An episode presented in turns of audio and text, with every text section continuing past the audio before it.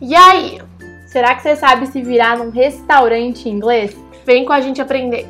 It's about restaurants. Hey guys! Aqui é a Bi E aqui é a Gi, e nós somos as Gêmeas do Inglês. teachers especialistas em descomplicar o inglês para você falar de uma vez por todas.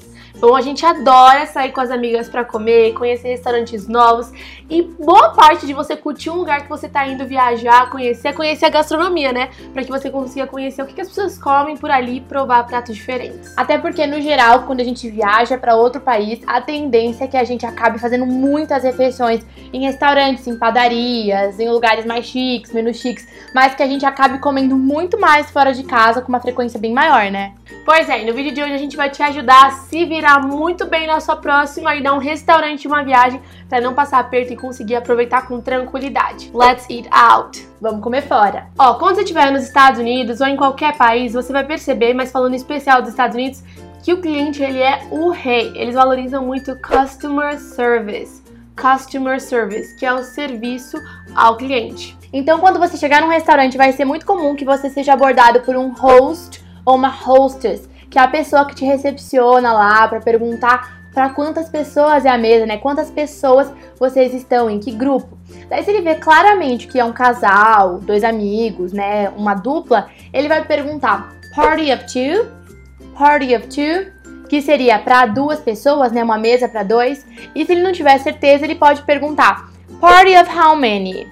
Party of how many? Que seria para quantas pessoas vocês querem uma mesa. Gente, uma observação: esse party não tem nada a ver com festa, tá? É o jeito que eles usam para perguntar quantas pessoas vão comer. Bom, o seu host também pode te perguntar que tipo de mesa que você quer, né? Se você quer uma booth, que é geralmente aquela mesa que é toda circundada de sofá, se você quer uma high top, que é quando a mesa e as cadeiras são altas, se você quer sentar at the bar, no bar, ou então se você quer só uma normal table, que é uma mesa normal. I'm going to the bar.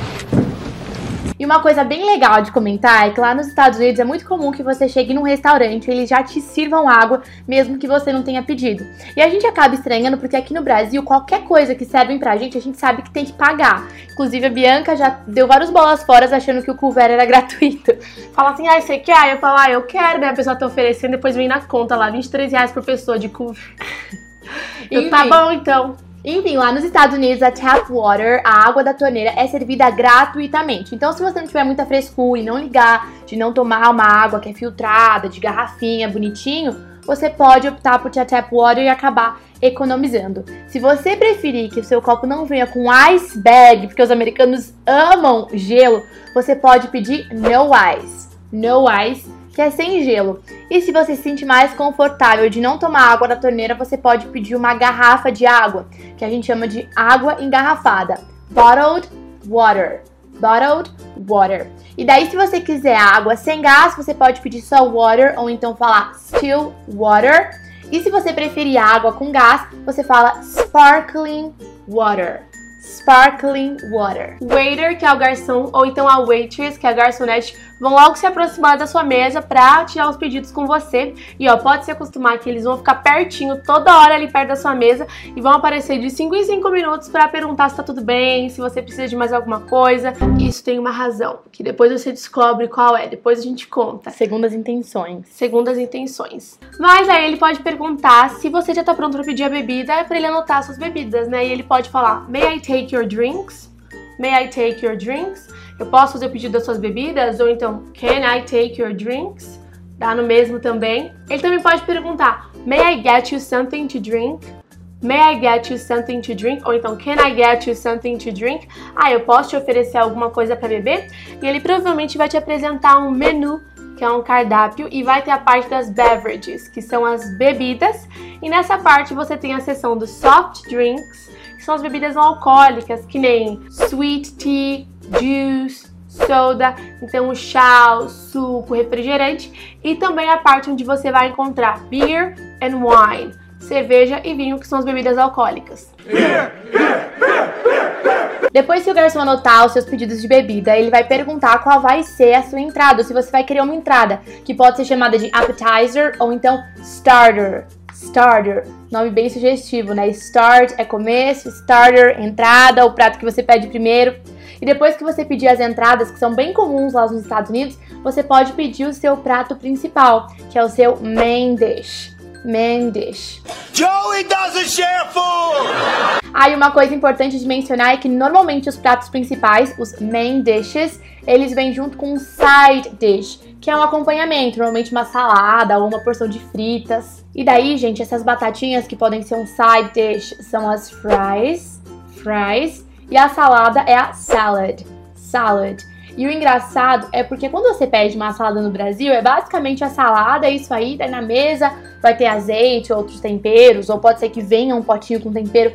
Mas lá nos Estados Unidos é uma maratona de opções de salada. Vários molhos que você nem conhece, fica uma dúvida cruel. Alguns exemplos de molhos são ranch, honey mustard, balsamic vinegar, Thousand Island, Italian. Ou seja, são muitas opções. Você escolhe lá no cardápio aquela que parece mais gostosa para você. E se você tiver na dúvida, a minha sugestão é você pedir o ranch que eu acho que é o mais gostoso e o que mais tem chances do pessoal da maioria gostar. E ninguém assustar, é parecido com o que a gente tem com molhinhos aqui no Brasil. Bom, e se você pedir um steak, que é uma carne, provavelmente o garçom vai te perguntar a que ponto você quer essa carne. Ele vai perguntar assim, ó, How would you like your steak cooked?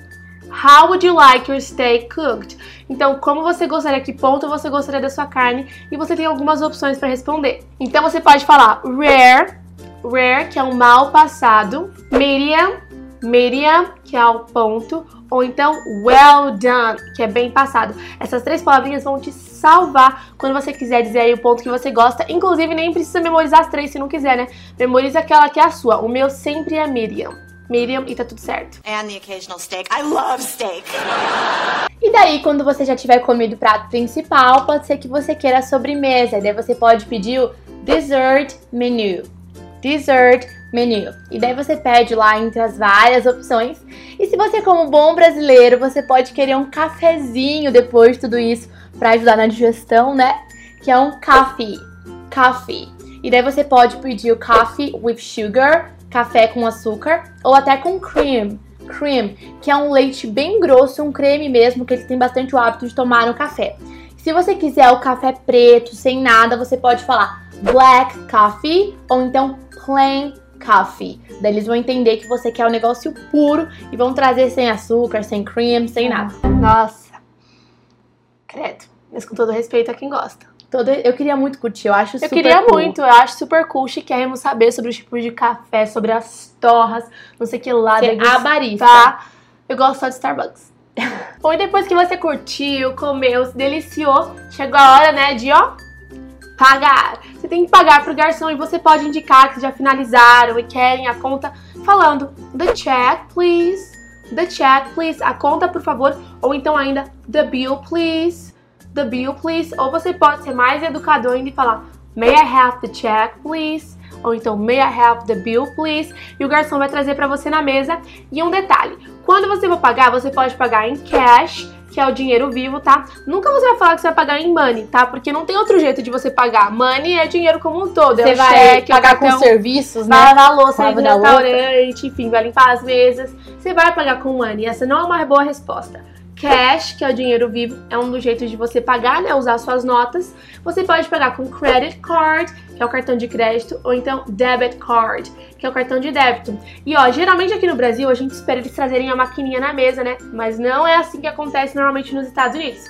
Eles sacam o teu cartão de você, vão pro caixa e depois devolvem só o comprovante. Isso porque eles não pedir seu CPF, isso não existe, de você ter algum tipo de nota especial. CPF na nota. CPF na nota, não vai ter isso.